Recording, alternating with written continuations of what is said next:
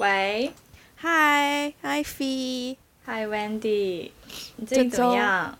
呃，先问你吧，你最近怎么样？先问我啊，嗯，最最最 recently 就是我昨天去了一个学校，给小朋友讲性教育。哦，对，然后那是我人生当中非常奇特的一段经历。嗯，起因是我们公司之前做了一个性教育的桌游嘛，一个产品。嗯，然后就顺便再帮你们公司卖广告吗？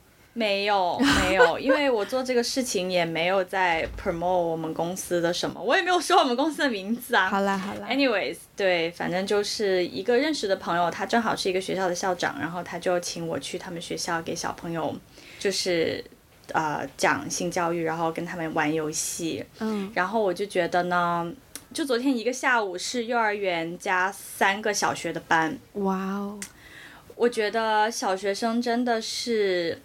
啊，怎么说呢？又是天使，又是洪水 猛兽。我想问，小学几年级？从幼儿园到一年级、六年级都有。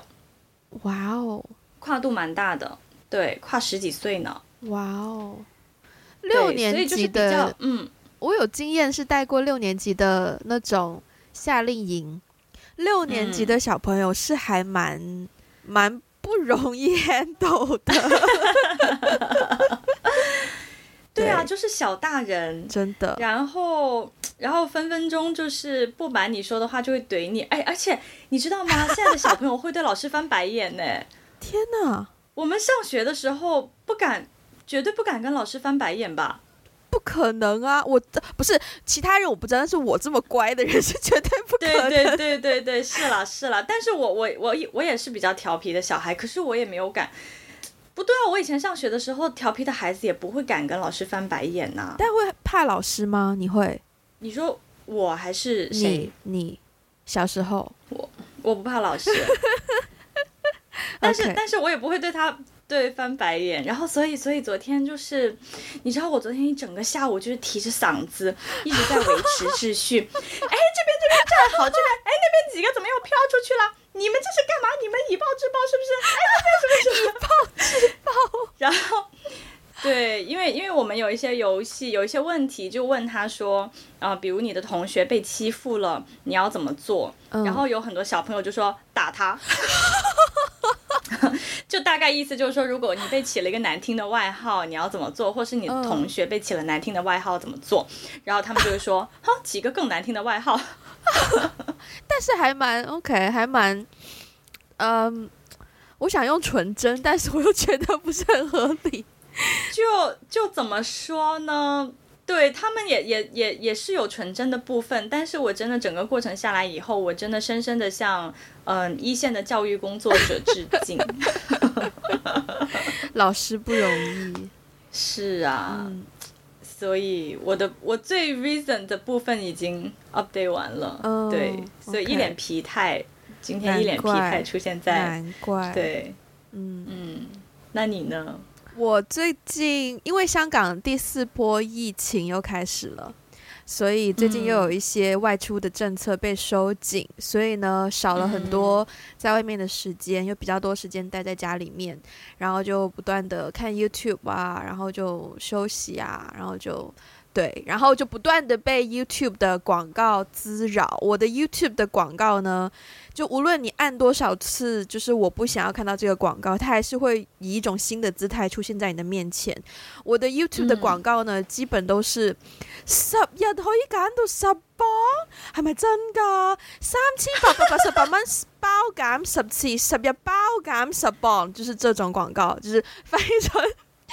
普通话就是十天减十磅，是真的吗？三千八百八十八块钱做十次包减十磅，不是这个就是哇打到手，不是这个就是一些一千八百八十八蚊十次，系咪真噶？就是一些 什么什么皮秒皮秒打激光，然后祛斑，然后去就是一些护肤的广告，或者就是。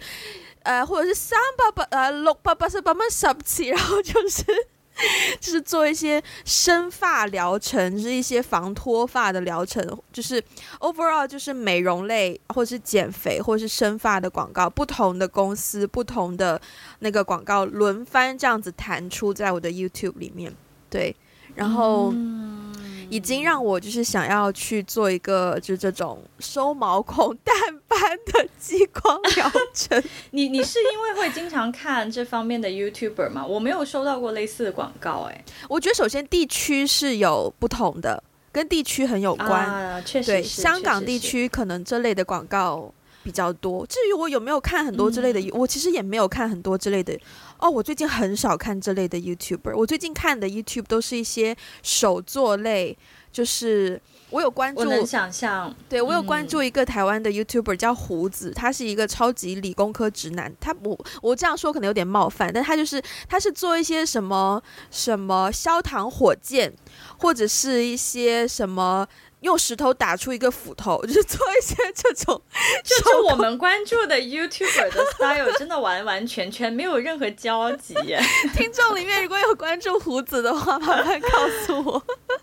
对，就是一些这种 YouTuber 这类型的还蛮多的耶，或者是我经常看狼人杀。嗯，对啊，所以也没有跟护肤美容相关，但他还是会推送给我。可能香港地区的广告哦，哦，除了除了这种的话，就会是嗯，有一个某面膜品牌最近啊，这个就是可能 Facebook 跟 Instagram 的广告，就是一些护肤品牌最近从感恩节开始不断的有各种促销活动。其实我已经买过一波了，我在他刚开始第一波买一送一的时候，我就我就已经入手了，就是。面膜，然后后面又有后续不同的护肤品牌的那个促销活动，都在不断的 pop up 各种广告。所以你说我最近过得怎么样？我我最近就是不断的在洗版各种不同的广告，然后不断的在不断的在啊，还有一个广告，这个可能也是香港地区比较多的。它最近有应该是有三大品牌那种平价箍牙的。一个广告，就他的箍牙呢，就是我知道艾菲有箍过牙，但是我没有箍过牙。就是他的箍牙呢，是基本上只帮你箍你笑的时候露出来的前面两排的牙齿，就不是整个牙齿都去箍的，所以就只是一个 for 门面的一个箍牙。比如说你的可能门牙比较突出啊，或是下排的前八颗牙齿比较不整齐，但我没有做啦。我还没有，我还没有去去做。我其实很想要哭牙，我一直都很想要哭牙。我从高中时期就想要哭牙，想到现在都没有去实行这个计划。嗯，对。然后最近就是不断的看到不同的。那个品牌就是在 pop up 它的箍牙的广告，就是有各种网红代理，就是去介绍说，哦，这家箍牙怎么怎么样，是很平价，只要只要就是一万出头，就是一个打包价，不会有额外收费，叭叭叭叭叭叭。嗯，所以我最近就是不断的在累积我的一个一个消费清单吧。就是想要打激光去个斑，或者是想要去箍个牙，或者是想要漂眉。你知道我的眉毛后半段是没有的嘛？所以对啊，嗯嗯嗯嗯。所以你的这些消费的欲望，你的清单是本来就有的，还是看了这些广告之后被加重呢？很难讲哎，我觉得被加重的程度一定是有的，因为像箍牙，的确就是高中我爸就有提议过我要不要去箍牙，但是那个时候呢，嗯、因为我在学校是广播站嘛，然后我就很担心说，嗯、我之前好像在节目里也提到过，就是我很担心箍了牙之后我的发音咬字就会不那么清晰，对对，所以我高中就拒绝了箍牙，等于拒绝了箍牙的黄金时期。然后一直到大学，我也不知道为什么大学也没有在哭牙，好像也是担心咬字。但我大学为什么要担心咬字，我也不懂。然后就一路到现在，已经快三十岁了，还想要哭牙，我都不知道三十岁哭牙还有没有用，应该有用吧，只是时间会久一些。有用啦，我身边我身边其实也有三十加的朋友，嗯、也也也也在哭牙。对。所以有用是肯定有用，嗯，对，但是就是是一个不是不算小的花费，是，而且因为时间会更长，等于你要忍受的那个痛苦会更长。对，But anyways，这个是枯牙的问题。那至于这个，呃，三千八百八十八 块十次这种激光，不是我，我等一下，为为什么香港所有的广告，不管它是三千八百八十八，还是一千八百八十八，还是六百八十八，都是一样的语调，是一样的演员吗？演员，我有稍微观察一下，演员是不一样的。然后他有一些是用，是一样的感觉。他有一些是用名人推荐，有一些是用就是素人，但其实那些素人，我其实我有。我有见过其中一个，我有知道他本身的皮肤并不是那么差的，他绝对是有一些广告效果在里面。然后也有一些是用更加素的素人，呃、但是基本上可能是因为有一些呃商品广告条例的限制，所以他能够说的台，就他能够卖广告的内容其实并不多，所以他只能够维持在一个就是卖价格，再一个就是卖仪器，嗯、因为这个我们之前应该。本节目第一期还第二期的时候，也有稍微就是 mention 到一点点。那个时候我在医疗公司做 marketing 嘛，所以有研究一下这些广告条例的内容。所以正是因为它只能够卖特定的几个范畴的内容，所以就会导致他发现哦，原来他们这样子卖这个 package 三千八百八十八块十次是有用的，所以各个公司都去卖这样的一个套路，就变成很类似，对。嗯，说到素人哦，oh. 我大学里面好像有一个同学，嗯，是香港人。然后我最近看他的 Instagram，他有在帮这些卖广告，哎，三千八百八十八块十次的广告吗？就有点类似，有点类似，但是一个完整的广告.就是好像是卖一个 locker 什么东西，它里面是有一些剧情在的。他好像接蛮多蛮多这样的广告的。哦，所以就是一个网红，然后接业配的商业模式。对对对对，对，所以你刚才说到素人说啊，只要三千三百八百八十八，然后另一个就哦，真的吗？好便宜之类的。我我脑海中第一个想到的是他。要不要隔空跟这位朋友嗨一下？嗯，并没有啦。我是觉得，嗯，我是觉得有一些广告的剧情让我觉得，就是也有一点点在物化女性，但是他好像很 enjoy，所以 anyways，物化女性。我不知道哎，其实像其实像我前面提到的这些广告，不就是我有排列在自己想要花费的项目里面，包括说箍牙、漂眉和激光祛斑，主要就是这三点，因为它都是不能说是美容疗程，但它的确是让你的外形变美，对，变得。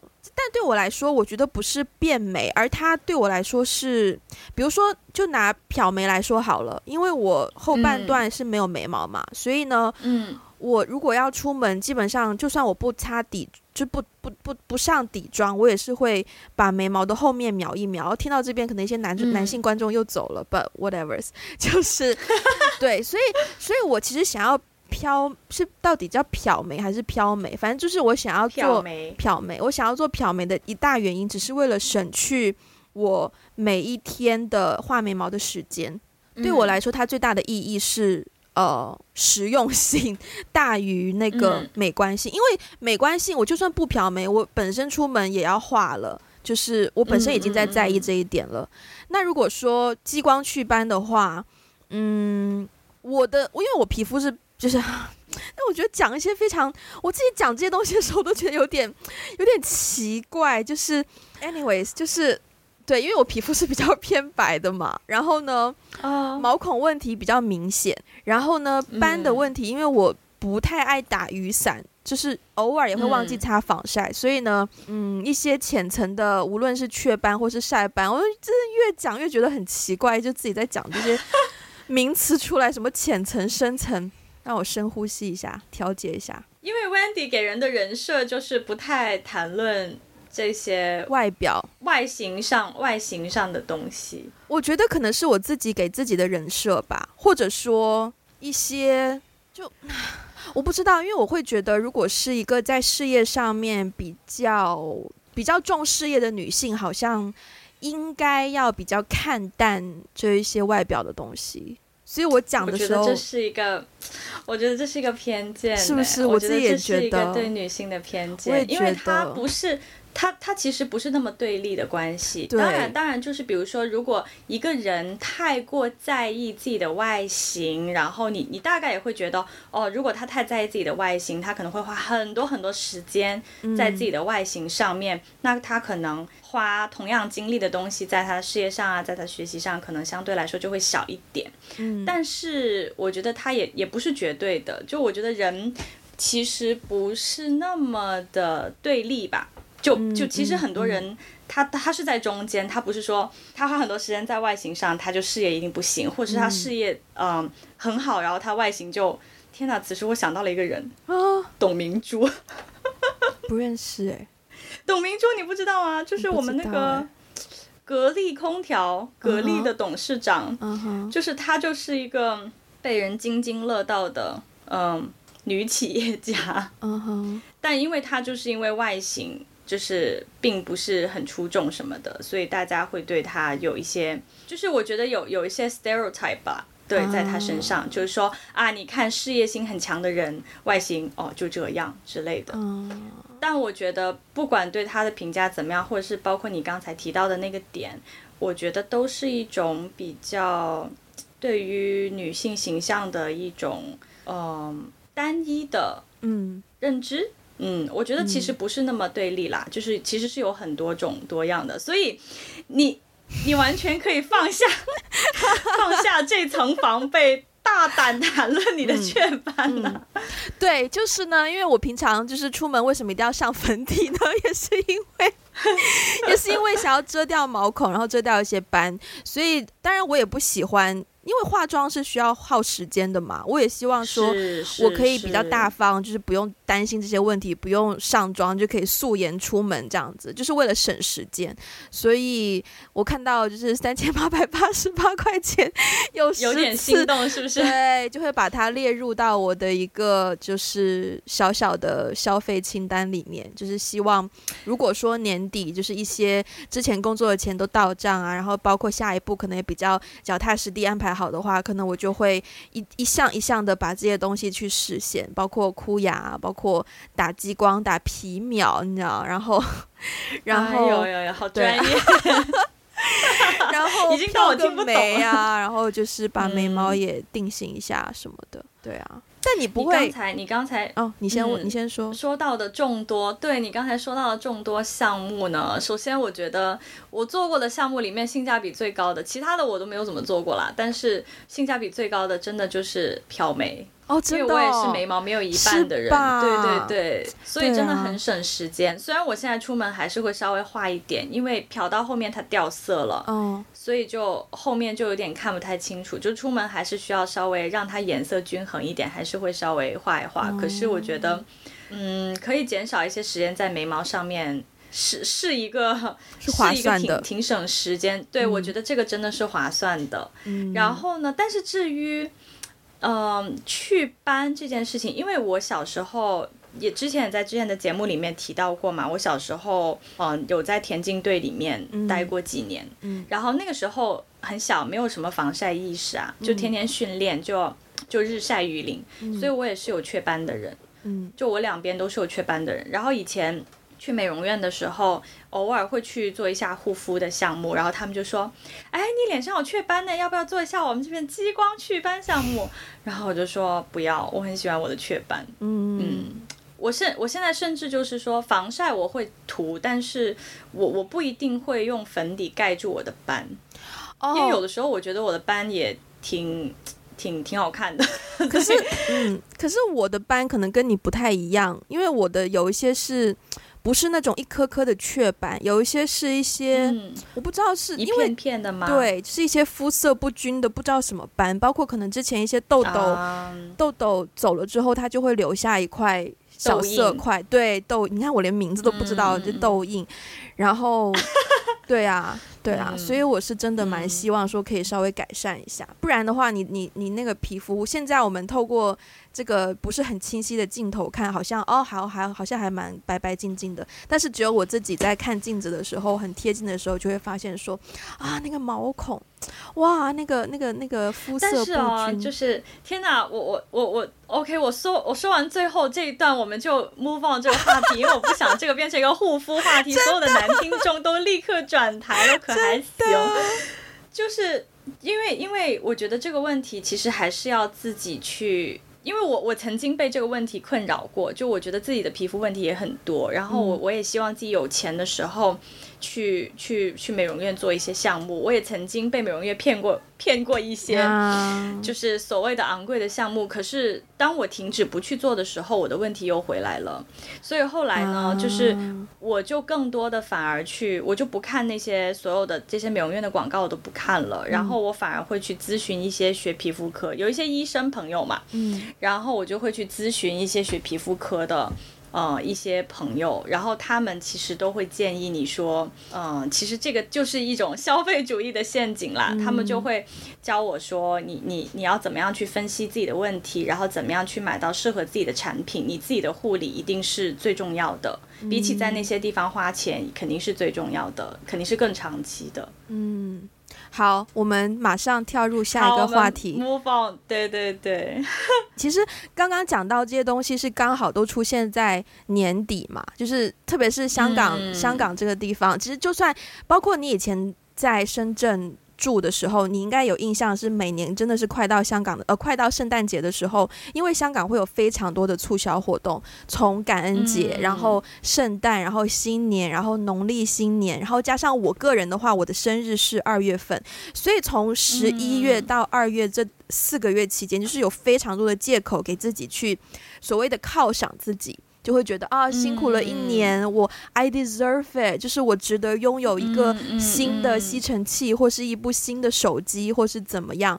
然后对，就会有很多借口给自己去满足这些这些欲望。你你你不会吗？嗯，我也会有，我也会有，嗯，但是有的时候理智的想一想，犒赏自己一定是要通过消费的方式吗？嗯，但但我我虽然现在说的很理智，可是呢，其实我常常还是会犯一些所有人都会犯的错误啦。嗯、对对，就是犒赏自己肯定是会，通常他会在我身上可能会分分几种不同的类型嘛。就比如说即时享乐的，可能就是吃的喝的，嗯、我就是想要今天晚上吃一顿好的。然后这家餐厅我种草了很久，我就是想要去，会有这种会有这种即时享乐，但是这种享乐今天晚上过了就过了啊，就不会，他不会给你留下任何，他可能会给你留下一些。印象，比如说，哦，那家这家餐厅很贵，或是那道菜很很怎么怎么样，他会给你留下一些印象，但是他的那种快感是稍纵即逝的。然后呢，另外一种类型就是买东西，嗯，对吧？就比如说，哦，那个啊，我辛苦了一年，我要给自己买一个什么什么，不一定是买一个物品，也可能是我可能会给自己烫个头发，嗯，这种，嗯，嗯，也可能是这一种。那这种可能会持久。就会带给你的那个满足感可能会相对来说持久一点。可是我觉得，如果当比如说，如果我花了一些高的高价买了一个物品，但是我并不经常用那个物品，或者是我后来发现那个物品并不好用，我就会陷入深深的自责。嗯，我我就会觉得，哎呀，我好蠢啊！为什么要买这个东西？好浪费钱啊！我就会这样子。嗯，你刚刚说到的所有的。情境都跟我很不一样。首先，首先即时享乐的部分，因为我觉得 having a good time 是一件非常重要的事情。就是我的时间的使用，我会对它的那个 value 会会会蛮不能叫计算，但就是蛮有意识的。比如说，如果我真的是我来香港之前，我都很不能够理解，因为我是大学毕业之后。呃，gap 了一年才来香港的嘛，然后那一年呢，就已经有很多朋友来香港读研究生了。然后那一年的时间呢，嗯、我就发现来到香港之后的这些朋友呢，回信息都变得特别的慢。然后常常都会说啊，这个礼拜很忙，或是最近很忙，所以很晚回信息。我一开始非常不能理解这件事情，我想说你能忙成什么样，连回一个信息的时间都没有。但我来到香港之后呢，嗯、我就非常可以理解这种这种忙，嗯、就是你不单你不单是说你的时间被占满，而且你还要真的就是同时间 multitasking。然后你还要处理自己一些，包括你现在是搬出来自己住，所以你还要处理自己一些生活上的一些必须的东西，就真的是吃饭的时间你都要去好好的计算好、安排好才能够完成，所以你真的就是很忙很累。所以在这种高压环境下，然后你挑出一个时间吃一顿好的，喝一个好酒，哪怕是自己在家叫外卖吃一买。叫一块好吃的蛋糕或是甜品，你当下那个 enjoyment 就是你觉得就 literally I deserve it，就是真的是 I had a good time，然后就那个犒赏的感觉就是非常的、非常的、非常的 fulfill 到自己的需求，所以就是这一种我还蛮嗯，就我还蛮乐意把钱交给这一些消费的。但至于说买了一些东西，然后后面。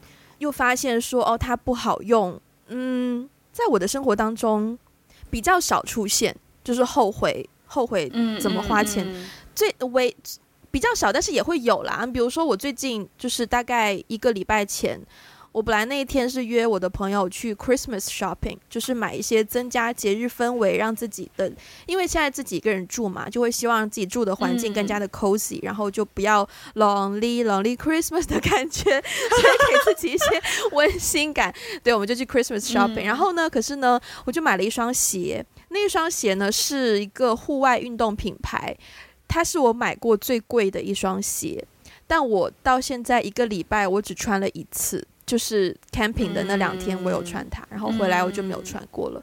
我其实买回来当下我有一点点后悔，因为我觉得首先那双鞋的价单价的确是很高的，不太适宜我现阶段一个比较 unsettled 的阶段去做这种高单价的消费。但是，嗯，嗯，我现在才思考一下，也的确这个礼拜我几乎没有怎么出门，所以我也没有什么机会穿到。穿到鞋就是 overall 穿鞋的机会都比较少，嗯、所以我的后悔，我觉得大可不必。而且因为它是就是有质量保证，它真的是可以 last。Well, I assume it lasts for can it can last for a really good time。所以呃，这种后悔又马上收回去。就是通常来说，我不太会有后悔的情况，哪怕有后悔的话。我最多都是在服饰类会比较后悔，就可能觉得哦，它跟我不搭，或是穿上来其实某个部位不是很舒适啊，或什么的。但 overall 我都不太会有这些问题。嗯，对，嗯，你刚才提到那个前面说你在香港的那个生活节奏，所以有的时候真的会。嗯，比如说晚上吃一顿好的，喝一杯好酒，嗯、真的会有那种犒赏自己的感觉。我我对于这个点的话，我的感受是我跟谁做什么事情，跟我做什么事情永远更加重要。Oh. 就我我我是比较在意，对于我来说，那个 quality time，我永远是比较在意我是跟谁一起度过的。嗯，就我之前我之前的人生经历。的总结下来，我会觉得，我要是喜欢这个人，我想要跟他一起度过，我们就是在路边蹲着吃汉堡，我也会觉得很赞。就我也会觉得那那个对我来说也是一个呃犒赏。然后那个其实并不用花很多钱嘛，嗯嗯，嗯对。但是如果我也遇到过。跟我不是很喜欢的人，可是吃东西吃的很贵很贵的东西，在很很很很那个很很奢华的餐厅，然后我就觉得自己在吃屎。啊，明白的，明白的。对，所以所以我我后来就会总结于，就我就会把这个东西归结为，如果我真的想要犒赏自己，未必是需要通过消费的方式，嗯，对，而是我想要找一个我真的呃。在意的、喜欢的人，然后我们一起做任何事情，我可能都会觉得挺满足的。对于一个内向的人来说，要找到一个合适的人，又要我付出 extra effort，所以我常常都会一个人了结算。啊、对，所以、嗯、对，常常好吃的东西我都是自己叫外卖。除非 除非比如说最近可能比较闲，我就会想说啊，不然试试，不然试试看约个朋友吃饭好了。对啊，我就约了一个朋友，明天下午要去吃吃比较正宗的泰国料理，就是对，嗯、就只有在我比较闲的时候，我才会有心思约朋友这样。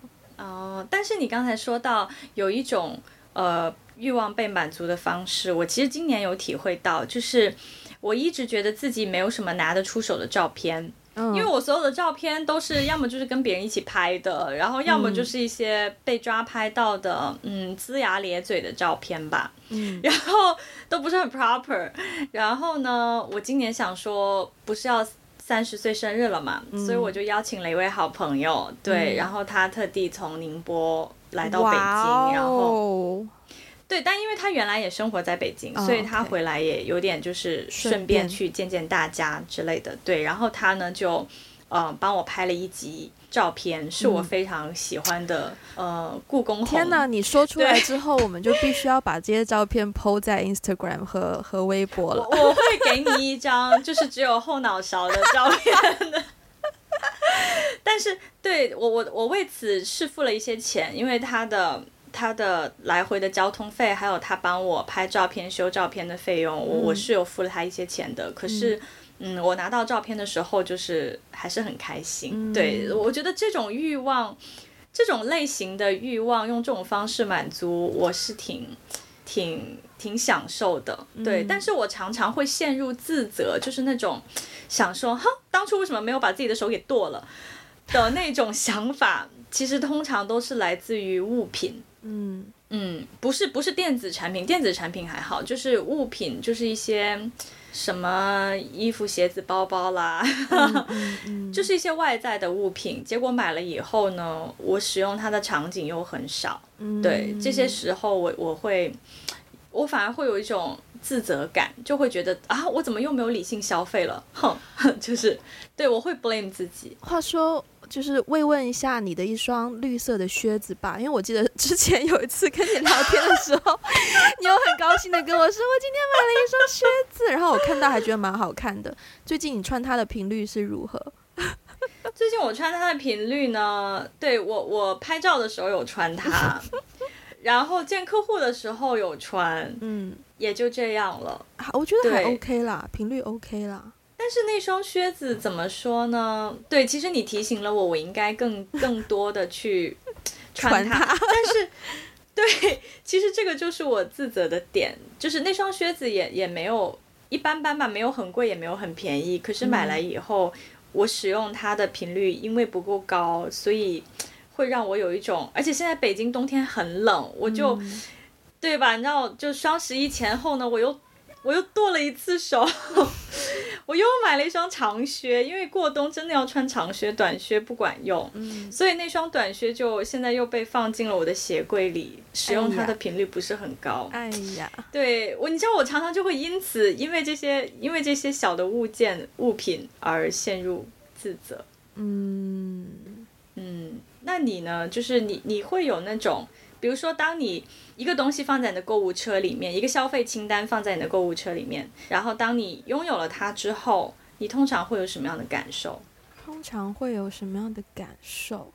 我觉得，嗯，因为你好像很少自责，我觉得你消费上还蛮理性的。我很少自责，我是很强，我有很强的控制欲，就是基本上我已经形成了一个模式吧，就是我的东西放进我的购物车里面。我一定要过大概两三天，我才能够决定我是不是要付款。就那两三天是我特地给自己的一个考验，嗯、就是看我，嗯，看我两三天之后会不会还无意中想起它，我还记不记得有这个东西？因为如果我不记得了，就代表那个东西应该只是我一时兴起，觉得它有用，我才放进去。但如果我还记得它的话，无论它是呃有用的实用性还是没用的装饰性，如果我还记得它，就代表它对我真的是，嗯。就是有心动的感觉吗？就是借用那个 借用那个断舍离的那一套，对，所以我会先摆个两三天，再决定要不要购买。所以我比较少会有你说的后悔，然后觉得说剁手什么的，我基本上没有用过这个词。但我必须要说，我觉得到了这个年纪吧，你拿到一些东西之后的兴奋感是不如说那个东西给你的实用性强的。就它的实用性，它对你的生活带来的改变是大于说哦，你获得了一个新东西这种兴奋的感觉。对，比如说拿吸尘器做做例子好了，我我已经持续拥有或是习惯了用吸尘器，大概有两三年吧。所以我现在说真的很想要一个性能好的吸尘器，就是我不介意它的单价高，但是它一定要性能好。所以 that's why 我对于某 D 开头品牌的吸尘器就是某品牌，对某品牌非常的渴望，就真的希望年后有机会我能够购置一款吸尘器，因为我必须要说我现在的麻烦就是我家有块地毯，然后呢，我发现我的吸尘器在吸地毯的时候，常常有一些头发是根本都吸不起来，就那个头发跟地毯的毛线之间的摩擦力远大于吸尘器的吸力，所以我就很很很烦恼，常常我要清洁地毯就要用胶带去粘呐、啊，把地毯上的东西。粘起来就加就是耗费了我更多的时间，所以如此之理性的去分析下来，嗯、你会不会觉得 I deserve a new 吸尘器？是不是？有没有？好像听起来是啦，是啦。对啊，对啊，对啊。所以我我我对我觉得我自己买东西的话，我真的是会很在乎，我会想象我的使用场景，我是不是真的很经常会做这个动作？我是不是？很需要一个东西去改善我做这个动作的一些效率，那如果是的话，我才会买。对，我控制欲很强，嗯，但真的，一旦就是我失去了这种控制欲，就很可怕。对，偶尔有一天心情不好，或者是。大脑出现一些问题就不那么正常的时候，我就会觉得哦，I need it, I want it, I want it, I get it, I want it, I get it。对，偶然会有这种情况出现，就会很危险。对。嗯，但吸尘器这个我可以理解，嗯、对，就像我对熨斗的执着一样，熨斗的性能一定要好，哦、因为我每一件衣服都要熨它，然后每次熨我又要换水，然后换完水之后一熨，有的时候它它有的时候那个蒸汽会噗一下跑出来，就是会。哦反正就是我，我会对于某一些，我大概可以理解，就你对吸尘器的执着，就如同我对熨斗的执着一样，就好像到了我们这个年纪，就是因为深受家务活的侵害，所以就多多少少会对一些家电开始有一些执着。其实我小时候是不理解的，我小时候小时候我就。就我就看我妈挑一个家电，就在那边比来比去啊，然后这个东西她很在意，这个东西，哎，这个门打开不好用啊，然后那个冰箱下面渗水啊，这个怎么怎么样，就我就会觉得，哎呀，我妈妈每天想的东西都好细小啊，对，就是都都很都很家务，就是家内的这种家务事嘛，对，真的是柴米油盐醋，可是我现在。即便我还没有拥有一个自己的家，可是我现在也真的十分在意这种对 柴米油盐醋。对，哇，包括说细节到说你那个，假如要买一个冰箱，冰箱里面每一层的那个高度怎么分配的，够不够你装平时你经常买的东西，是不是？包括你那个，对，真的是。但我最近有一点，我最近有一点小小害怕，就是，嗯呃，我看到自己有这么多想买的东西，想要花钱的地方之后。我有一点小担心，说万一万一我真的明年有钱把这些就是都解决了，就都得到了，我也做了皮秒，也雾了眉，然后也还有什么，也也哭了牙，会有一个会会有一个焕然一新的 Wendy 站在我面前。哦，不会，因为这些都只是非常 minor 的东西，但是我就是担心说，万一明年我真的把这些东西都得到了，那我下一步我又会想要什么？我会我会有点害怕，说我不知道我的欲望会延伸到哪一些方面，因为有的时候人有想要的东西，才会是让你持续不能说进步吧，但至少是在某一方面持续努力的动力，它会成为你的一点动力来源，就是适度的欲望。但万一说我这些欲望都被我满足了，那我下一步的欲望，我不知道它会膨胀去。什么地方？你比如说，万一我做完了皮秒，如果我皮肤真的变好了，我会想要做更多吗？我会想要更去追追求外形的东西吗？我就是会，嗯，对，有点害怕。这个东西就是你，你对于这种当欲望被满足了以后，会不会生出更大的欲望的时候？其实这个理论就好像很多人说，呃，很多人对于整容。也是有类似的这种心理的，嗯、就是当他不是很多，因为我有一个朋友，他是在公立医院里面的整形科做医生，嗯，然后他就说，通常整容的人不会只整一个地方，因为他动了一个地方之后，他就觉得自己其他比例不协调，然后就会疯狂动其他地方，嗯、然后动着动着整张脸就换了。嗯、所以我是觉得欲望这个东西，就是欲望本身，每个人都会有嘛。我觉得有欲望是很正常的，嗯，但是呢。我现在对于欲望的认知其实还是比较偏见，就是可能可能有一些偏见和有一些负面吧，嗯、因为我们生活在一个就是被消费主义裹挟的社会里啊，就是我们生活的，因因为不管是大部分人都生活在城市嘛，我觉得在城市里面真的就是不停的消费，就是就是你满眼看到所有的广告也好，你周围的。你周围的朋友也好，就是整个社会，你的同事好像都是在用你消费了多少去衡量一个人的价值，就是你消费，你消不消费得起，你消费了多少，好像一方面他会把消费跟快乐就是做一个挂钩，好像你消费了就会立刻得到快乐，然后以及你消费了就会确定了你在一个什么圈子的地位里面。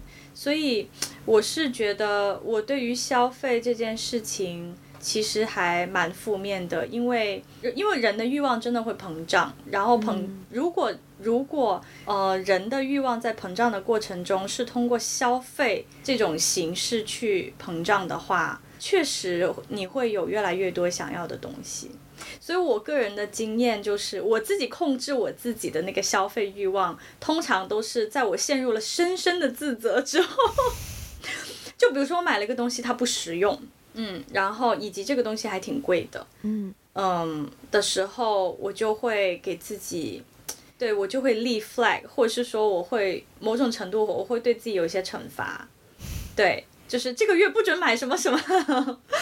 然后，对，或者是说，每一次我在消费的时候，我会想起自己那种自责的感觉，会想起我上一次就是被消费主义圈套的那种感受，我就会稍微对自己有一些控制。所以你应该会觉得，就是 money can't buy happiness，对吧？对啊，我觉得，我觉得 money cannot buy happiness，因为，因为呢，在我看来，就是说，因为 happiness。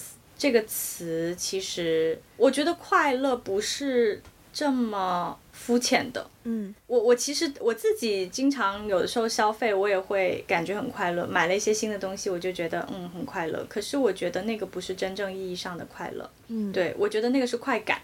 嗯，但是我觉得快乐其实是更持久的一种感觉，是你事后想起那种感受，你还是会有一种呃幸福感和轻松感的。所以。嗯当我自己回想说，我生命当中到目前为止所有的快乐，其实都与钱无关。嗯，嗯，所以我就觉得钱不能买快乐吧。那你呢？我其实我觉得 money can buy happiness。嗯，但是 happiness 有太多不同的形式了。嗯嗯，我觉得我对于金钱的观念也是不断的在调整的，因为。包括有很多关于钱的 saying，就是比如说，钱不是万能的，但是没有钱是万万不能的。blah blah blah blah blah blah。其实生活中我不是一个特别看重钱的人，但我觉得我跟钱的关系，我觉得我们以后有空的话，可以可以看能不能请到一些就比较理财专业的嘉宾来聊理财。就这部分我们就不我们就不深入去去讨论了。但我会觉得说。嗯，你刚刚也提到说，就是这个社会被消费主义挟持，然后好像很多人会觉得用一些、嗯、呃以金钱作为一个价码去衡量每个人的价值。我只能说这一种心理它存在，但是我不会认可，而且我也不希望自己太过于在乎别人的这种心理。嗯、呃，所以别人觉得，如果别人觉得哦，你一定要买得起什么什么，他才认可你的价值的话，我只能觉得哦，fine，that's your value，但它不是我的价值。就是，嗯、呃，我自己的我自己的理念是说，你一定要清楚自己需要的是什么，自己的价值是什么。嗯嗯嗯、就比如说，同样是做，同样是做这个皮秒三千八百八十八十次，是吧？有的人呢，他可能做，他就是为了想要想要提升自己在别人眼中的价值。但有的人呢，可能他做，他他真的是觉得自己有需要，然后他才去做，就是。同样一件事，出发点不同，它的意义也是也是不同的。所以，嗯、所以你说 money 到底能不能买到 happiness？我觉得也要看你自己如何定义这个 happiness。对我来说，他他买了我，他他帮我省了时间。他省他他他给我带来了方便，其实对我来说，某种程度上，他的确是给了我，我的确是花钱买到了一些快乐，但只能说，嗯、呃，这一种快乐，它会是一种很很伟大、很强有力的快乐吗？它也不是，它只是省去了一些生活上的麻烦而已。所以我觉得，帮你提高了效率。对对对对，所以所以，哦、呃，就不是那么绝对的一件事情吧。嗯嗯嗯嗯。就是刚才讲到说，呃，消费啊，然后讲到欲望啊，其实我自己对于嗯、呃、消费用消费来满足欲望这件事情还，还心情还蛮复杂的，因为我常常会掉进这个圈套里。嗯对、嗯、我其实觉得自己是一个消费不是很理性的人，说实话。嗯嗯，像你刚刚说这个购物车放在你的购物车里面三天，如果你你你你会把它给忘了的话，那可能就说明你不是真的非常需要嘛。但是我是不存在购物车这个东西的，因为基本上我看上了就会直接下单。如果要有购物车这个理论的话，可能要半年以后。我再回到购物车去看，我是不是真的需要这个东西？对，所以我，我我自己其实在这方面会常常有些忏悔，嗯、有一些自省。那我我是觉得，人活在这个世界上，嗯、呃，除非除非你在修道院或是在寺庙里面，哎，寺庙现在消费的也很厉害，好吗？就是。我觉得人是一定要消费的，嗯，没有办法，你要活着，现代社会要消费，消费是重要组成部分啊。对，现代社会是一定要消费，你你是不可避免的。可是我其实是比较不喜欢现在，不管是广告啊，还是商家，还是整个大家的一些呃舆论的氛围，就是说把消费做成了，当成了一种。就是好像好像你不消费会变焦虑，我不知道你有没有这种感受？贩售焦虑吗？他们会对，就是隔三差五的，比如说看到看到一些广告，看到一些网上网络上的一些说辞，好像就是，呃，你消费了这个东西，你就拥有了一份安逸；消费了这个东西，你就拥有了什么？你就拥有了什么？就是我觉得这个逻辑是你消费了就拥有了这个东西。所以也就等同于你不消费这个，你会因为没有这个东西而感到焦虑。嗯。就我不喜欢那种感觉，就是满眼看到所有的这些广告，所有的标语都会给人一种很焦虑的感觉。而且因为消费毕竟在我看来是一种占有嘛。对。就怎么说呢？比如说，我花钱买了这个物品，那这个物品就是我的。对。所以我觉得现在有很多人会有一种心态，就是说不停的通过消费来占有很多很多的东西。嗯。对。但是我自己其实对于占有这件事情的看法不是那么的积极吧。嗯。对，因为因为因为我自己觉得，当我感觉到自己的价值的时候，是给予，不是占有。对，我觉得你这个升华的非常好。呃，给予的时候，当你给予的时候，你会更加去思考以及去看清自己有什么是可以给到别人的。但是，当你想要获得某一个方面的时候，嗯，你就会更加的去看到说有什么是自己没有，然后想要获得的。人没有的东西，一定是大于你有的东西，因为这个世界太大了。嗯，所以，当你发现你这个还没有，那个还没有的时候，你就会陷入一种恐慌，说：“天哪，我怎么这么多东西都没有？”但是，就好像我很缺乏哦。对，但是在这个在在现在这种社会当中，你想要就是更加。不被这一些呃销售手段影响的话，你就要更加能够去回归到自己的生活，去看一看自己有什么，然后已经拥有了什么，然后有什么东西是是更加珍贵，别人反而如何都获得不了的，去更加看清楚自己的生活是什么样的，更加回归到自己的世界里面，然后去去怎么说呢？去让自己的心灵不要那么匮乏吧，嗯。就是把自己的世界构建的更加清晰一些。That's why 我之前好像也有提到过，说，呃，整理自己的空间是一个很有用的方式，让你更加意识到你已经拥有什么，无论是物质上还是精神上，都对自己来说是一个很好的自我提升的方式。因为我就是之前常常搬家，然后每一次搬家都会意识到说，天呐，原来我已经有这么多的东西，所以我就会对于自己的物质上的东西会有一些克制，就是。我不希望自己的东西太多，我会觉得烦躁。就我，我想要更加清楚的知道我，我我生活当中，我家里有哪一样东西，他们摆在某一个位置，我才会觉得更加的安心。这样，我下一次搬家或怎么样 发生意外或怎么样的时候，我才会不会那么的焦虑。所以，对，有时间的话，包括你最近不是也准备要搬家吗？整理一下自己的东西，啊、你就会知道说，哦，原来我已经有这么多东西。对呀、啊，对呀、啊，所以整理是一个。也算是一个给给各位年底想要大肆购物的朋友的一个建议吧，就是买之前先看一看自己有什么东西，因为年底虽然说有很多商家有很多促销活动，你的确如果理性消费的话，可以呃为自己下一年的一些物质的东西得到。我觉得我今天语言能力真的非常的糟糕，就是 anyways，就是如果你理性消费，利用这个年底的促销，的确是可以省下一些钱，买到一些生活的必需品。